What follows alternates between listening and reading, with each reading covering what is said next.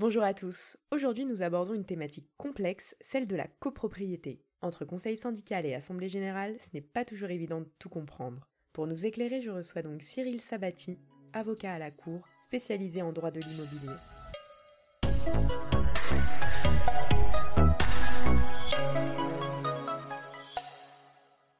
Cyril, comment sont élus les membres du conseil syndical en copropriété? Il faut savoir qu'en copropriété, toutes les décisions sont prises par l'Assemblée générale des copropriétaires. Donc, les personnes qui souhaitent être candidates à l'élection au conseil syndical soumettent leur candidature lors de l'Assemblée générale des copropriétaires et les copropriétaires euh, votent sur chacune des candidatures pour élire les membres du conseil syndical. En général, le règlement de copropriété prévoit un nombre minimal de membres du conseil syndical pour euh, sa bonne composition et son fonctionnement. Très bien, et une assemblée générale de copropriété, comment ça fonctionne?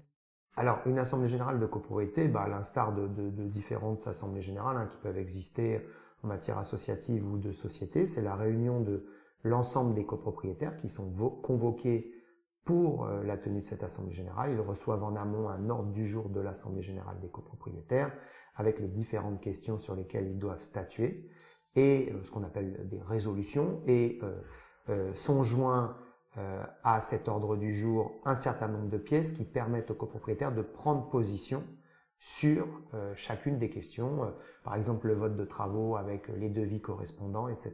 etc. D'accord, et quelle différence entre majorité absolue et à l'unanimité? En fait, en copropriété, il y a plusieurs types de majorité selon, je dirais, le degré d'importance, voire la gravité de la question qui est soumise au vote des copropriétaires.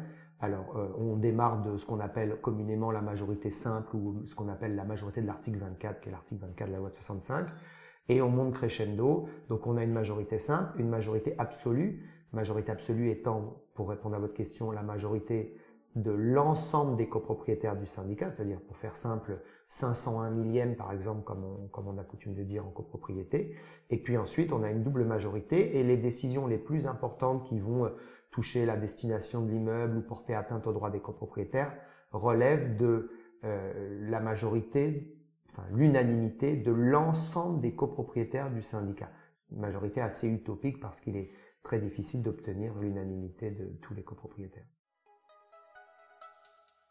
Parfait. Et y a-t-il des clauses interdites dans un règlement de copropriété?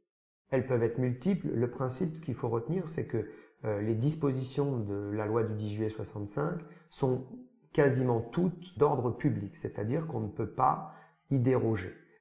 Par conséquent, les dispositions qui vont figurer dans le règlement de copropriété, qui viendraient à l'encontre de ces dispositions d'ordre public prévues par la loi du 10 juillet 65, euh, seraient ce qu'on appelle réputées non écrites, c'est-à-dire qu'elles n'auraient pas lieu à exister dans un règlement de copropriété puisque elles seraient contraires à la loi. Et c'est en règle générale euh, pour répondre à votre question, ces stipulations du règlement de copropriété qui sont interdites.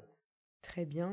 Dans le cas où j'habite en copropriété, est-ce que je peux faire un barbecue sur ma terrasse ou sur mon balcon? Par principe, oui. Euh, c'est pas forcément interdit. Après, très régulièrement dans les copropriétés, ça va être interdit ou réglementé. On va vous limiter par exemple le barbecue électrique.